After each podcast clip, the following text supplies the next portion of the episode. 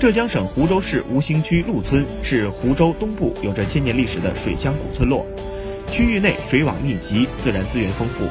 从2018年开始，陆村启动古村落风貌整体改造工程，通过保护性修缮，打造农文旅融合的特色乡村旅游目的地，让千年古村落焕发出新的活力。位于古村落的前山样遗址出土的残绢片和丝织品，